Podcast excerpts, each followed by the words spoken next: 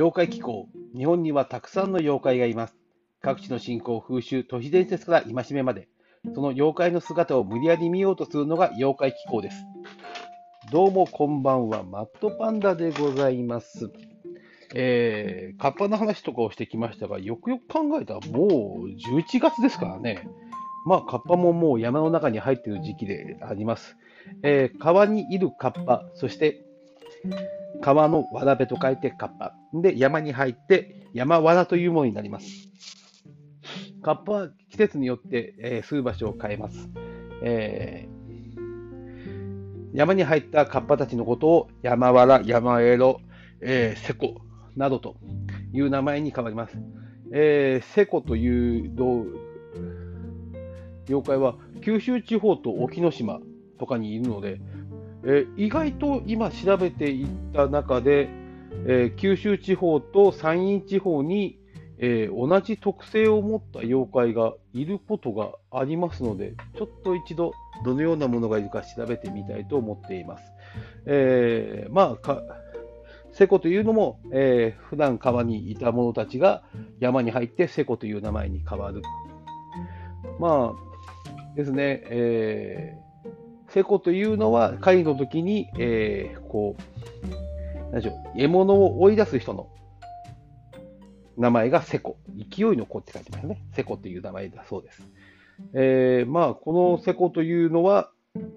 時にヒュイヒュイというふうに鳴きます。鳴いたりするそうです。えー、このヒュイヒュイと鳴くカッパ族みたいなものというものは、えー、種子島にもいまして、えー、種子島の南方に宝満の池という場所があります。そこには宝満神社というのがありまして、えー、まあ最新は、えー、神武天皇のお母さんの玉頼姫というふうになっております。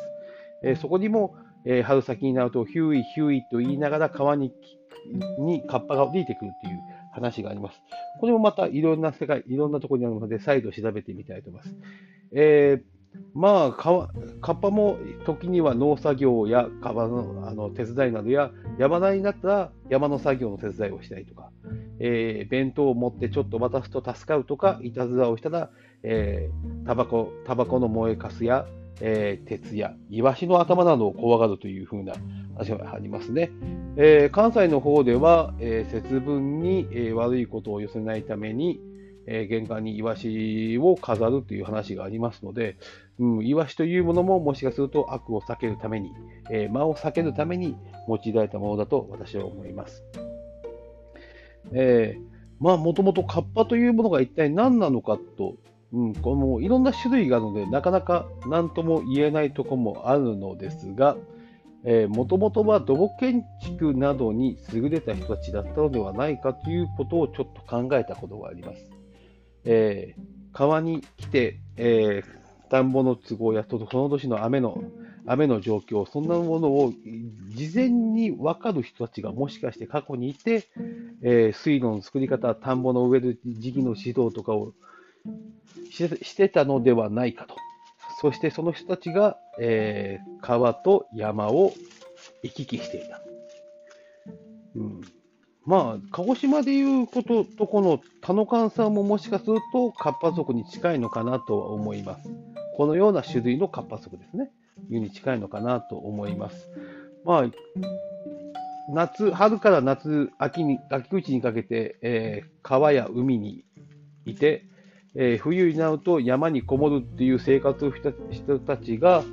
実は日本の原住民の中にいまして、それがアイヌ民族です。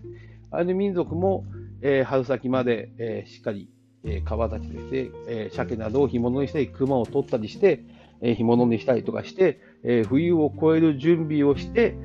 冬はあまり動かず山に山の中の集落にこもり、えー、冬を越すっていう生活をしたという。もしかするとこれが古代縄文とかそういう人たちの暮らし方がそのようなものだったのではないかなというふうに思っております。うん、もしかすると、えー、カッパの中に、えー、古代の一族の形、民族の形がいたのではないかなというふうに、えー、想像を広ましているところでございます。えー、まあ、カッパの被害といいましても、人間が川に近づいて、え、あの川で溺死したり、してしまう春先になると、そういう事故が起きてしまうと、え、水死体というものは結構な、えー、状況になりますので、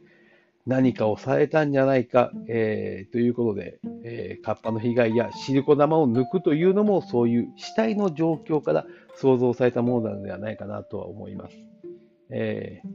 ー、ですね、今、カッパは山の中に入り、えー、山で生活し、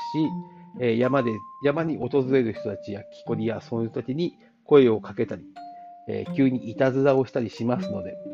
そうですね、鉄物を持っていくと助かるとか、火薬がいいとか、タバコの燃えかすを匂いさせるといいとか、そういうような話もございますので、山に行かれるときは、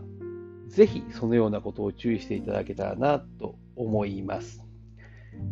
では、今年はカッパの話はこれで終了いたしまして、また春先に、えー、またカッパの話をしたいと思います。では、これで。また妖怪の世界でお会いしましょう。